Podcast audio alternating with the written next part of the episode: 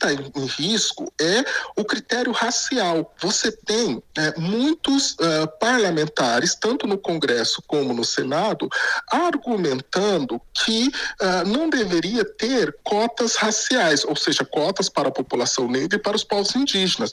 E o que, que está por trás desse, dessa argumentação? Está por trás dessa argumentação a ideia de que não existe racismo no Brasil.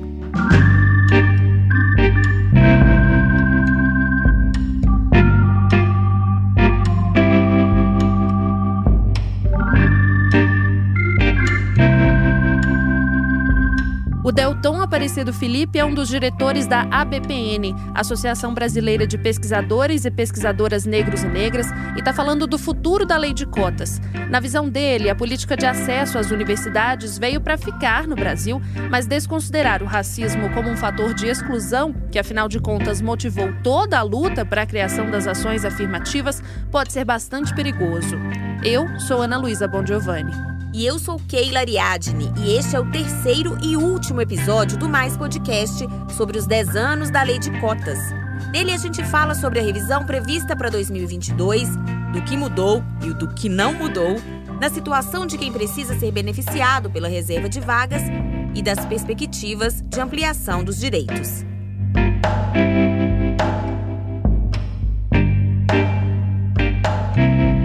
Objetivo, né, no que, que as cotas raciais se diferenciam das cotas sociais. Né? As cotas sociais, o objetivo dela é combater as desigualdades sociais, é o objetivo primário dela. Né? As cotas raciais, o objetivo primário dela não é combater as desigualdades é, sociais, é combater o racismo e, consequentemente, ela atinge as desigualdades sociais, né? porque o racismo ele é um potencializador das desigualdades sociais. É? E aí, uh, como você tem nesse momento a volta, né, vários parlamentares, desde o chefe, e, aí a gente pode também falar sobre o chefe do executivo, falando que não existe racismo no Brasil, por que seria necessário uma lei que combata racismo se na cabeça desses parlamentares não existe racismo no Brasil. Um levantamento da ABPN aponta que a Lei 12.711 é tema de 67 projetos de lei que tramitam hoje no Congresso Nacional. Pensar que alguns deles buscam excluir o critério racial das políticas é perder de vista aquilo que a gente trouxe lá no primeiro episódio, que as cotas são fruto de uma luta do movimento negro, que foram criadas como uma forma de igualar o terreno depois de anos e anos de direitos negados a uma parcela gigantesca da população brasileira. É o fenótipo que define no Brasil quem é negro ou quem deixa de ser. É o fenótipo. As pessoas são discriminadas porque elas guardam caracteres de pessoas negras no corpo. Por isso elas são discriminadas. Então, o que vale para a comissão de heteroidentificação para análise da comissão é exatamente o fenótipo, porque o racismo na nossa região ele é um racismo de marca, tá? como diz o sociólogo Horaci Nogueira, ele é de marca, tá? Você é olhado e é visto logo imediatamente como uma pessoa negra de cor preta ou como uma pessoa negra de cor parda. E o que marca, e o que diz isso são os seus caracteres fenotípicos.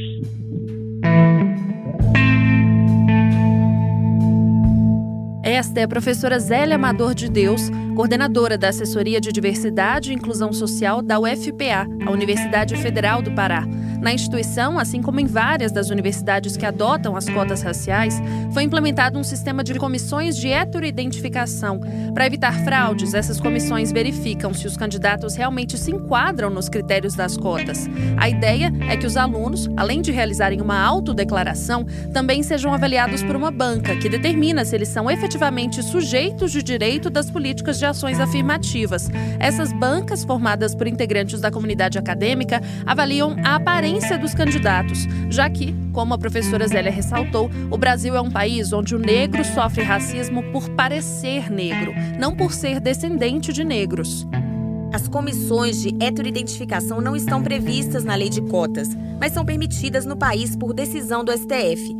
Mesmo assim, há quem insista em questionar o sistema. Porque as pessoas que não são consideradas aptas, não são consideradas sujeitos de direito, elas não se conformam e elas vão pedir ajuda da justiça. É isso que tem acontecido com a gente. Mas a gente segue achando que um dia a sociedade vai aprender para quem de fato são essas vagas.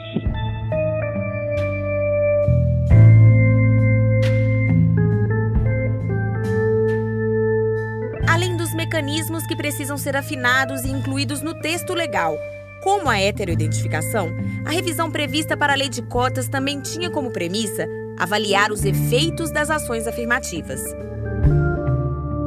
até dia 29 de agosto de 2022, teoricamente, ela tem que ser avaliada. Delton Felipe, de volta. É, por que, que eu estou dizendo teoricamente ela tem que ser avaliada?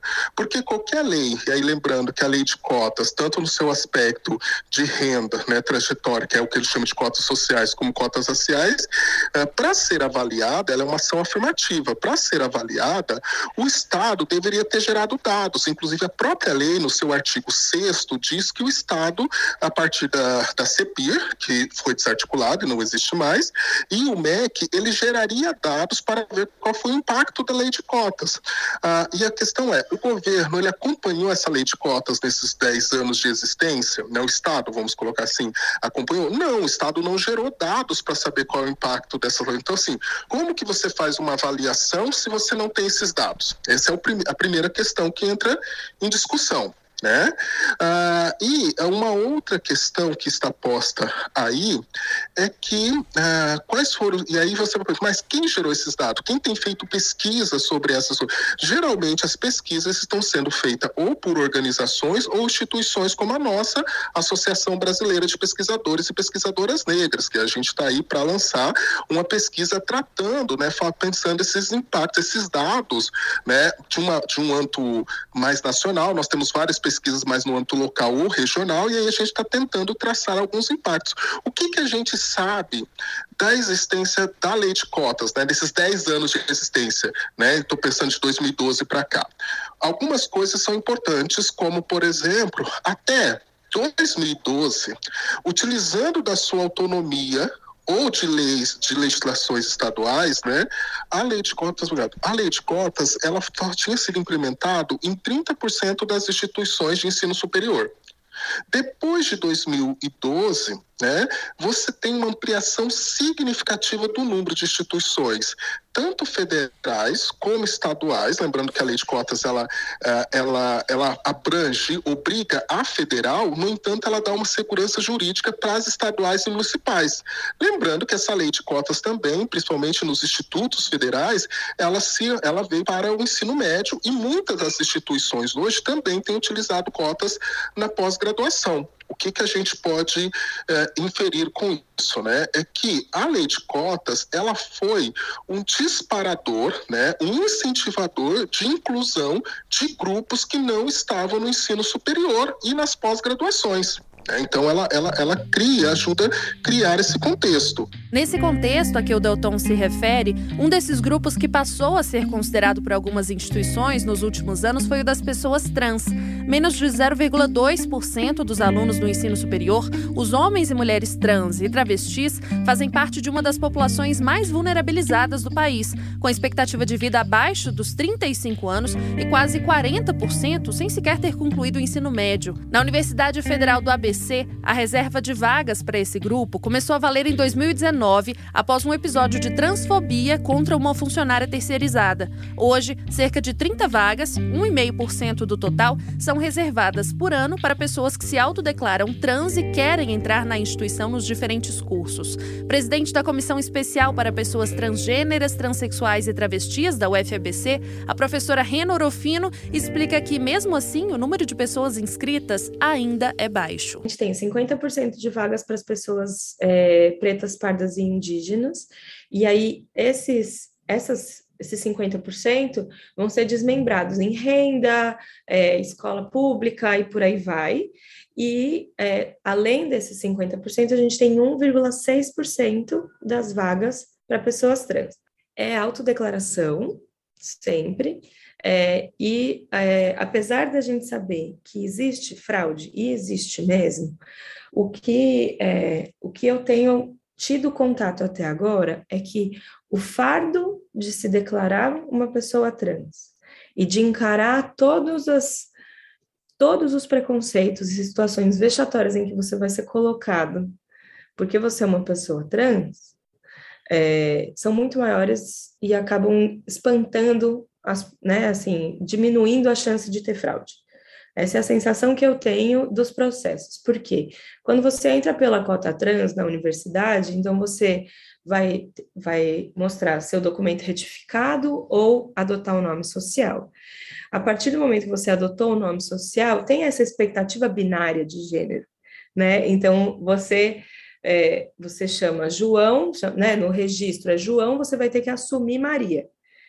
E você vai ter que assumir Maria, né? Se você não for uma pessoa trans, você vai passar por essas situações e você vai ser reconhecido meio que rápido, assim. Então, eu acho que tem um, um, um, freio para isso, tem uma barreira para isso, que eu acho ótimo que eu acho que tem que ser assim mesmo. Né? Que, que bom que não tem fraude. Então, até hoje, a gente não teve nenhuma denúncia de fraude. O que a gente tem é sempre uma dificuldade de acolhimento.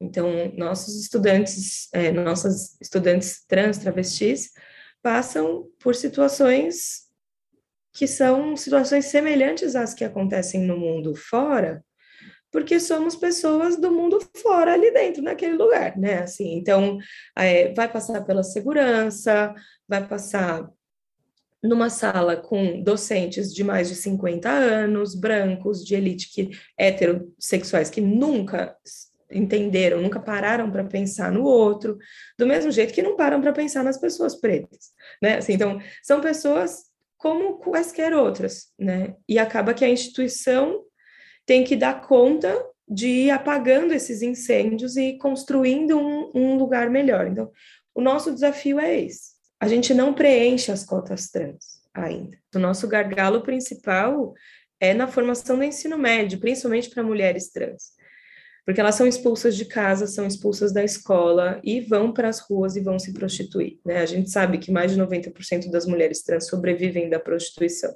Então, são, são pessoas que não conseguem se formar do ensino médio, então não vão conseguir usar a cota da universidade. Então, o problema para a população trans é anterior. Na UFMG, a luta ainda é pela implementação das ações afirmativas voltadas para a população trans. Aluna do curso de medicina, Ana Fê Antônia Araújo faz parte do movimento estudantil e acompanha as discussões. Um tempo atrás, houve uma tentativa de implementação de, de, de debate, na verdade, de cotas trans na pós-graduação da FAI, mas que foi barrado, é, que as cotas trans não passaram. Nós temos tentado retomar diálogos da, na pós-graduação para implementação de cotas trans é, e na graduação também, mas para isso vai ser necessário que haja um movimento social que mostre a importância das cotas para a estrutura social de defesa tanto das cotas raciais e das cotas para pessoas indígenas e das cotas sociais, mas para avançar também é, pelas cotas trans. A partir do movimento estudantil, a partir da luta, eu soube que eu possuía direitos aqui dentro. Isso permitiu que eu tivesse outra perspectiva de que a universidade também poderia ser para mim. Mas eu sei que muitas pessoas não têm, não têm esse acolhimento, não encontram o movimento social e evadem, porque acreditam que aqui não é um espaço que pode acolher elas. O que a gente tem acompanhado é, dentro do coletivo trans que a gente tem tentado construir aqui dentro da universidade é que existe uma diferença entre pessoas trans que transicionam depois de terem entrado na universidade que transicionam antes. E isso se reflete um pouco também nos recursos que, que nós encontramos é, para permanecer na universidade. assim. Então, muitas pessoas trans é, que transicionam antes de entrar na universidade, majoritariamente pessoas negras, é, sofrem com violência doméstica, são expulsas de casa e acabam não encontrando condições de permanecer dentro do ambiente escolar, porque o ambiente escolar do ensino básico e ensino fundamental não, não as acolhe, não os acolhe. Além disso, quando entram na universidade, também encontram é, uma falta de acolhimento de parte da universidade, uma falta de incentivo de permanência da universidade, de possibilitar a permanência dos nossos corpos dentro da universidade.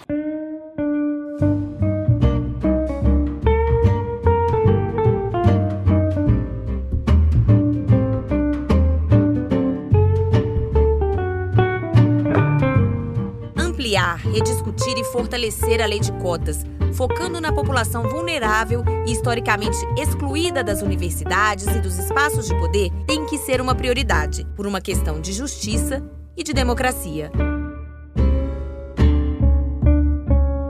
As cotas também têm uma outra, outra característica, porque cotas não devem ser pensadas só no acesso. É preciso pensar cotas no, no sentido de permanência, tanto material como simbólica, e também no sucesso, que é perguntar, os alunos cotistas, como que eles, eles estão adentrando o mercado de trabalho, eles estão passando um concurso? Uh, uma outra questão, eles estão indo para pós-graduação? Uma outra questão, esses alunos cotistas, quando eles chegam na universidade, eles encontram referência intelectual, eles encontram professores negros, por isso que a 12.711, ela não deve abrir mão de pensar uma outra lei de cotas, que é a 12.990, que foi aprovada em 2014 e que essa sim tem previsão para acabar em 2024. Lembrando que a 12.711 de 2012 ela não tem previsão para acabar. O que tem no corpo da lei é a previsão de uma avaliação no artigo 6 e no artigo 7, que foi incluído em 2016 com a inclusão da deficiência, uma previsão de revisão, mas não está dizendo que ela vai acabar.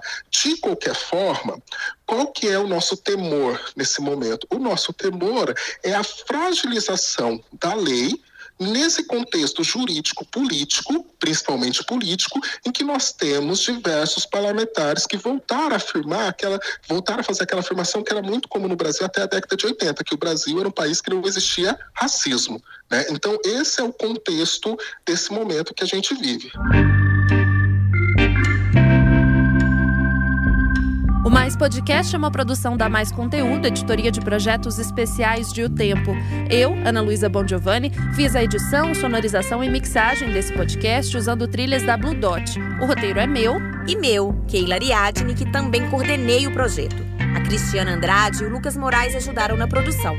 Todo o conteúdo produzido pela Mais sobre os 10 anos da Lei de Cotas, que inclui reportagens, vídeos e entrevistas, está disponível no site otempo.com.br. Por lá você também acessa todos os nossos outros projetos. Este especial foi um oferecimento do Sebrae.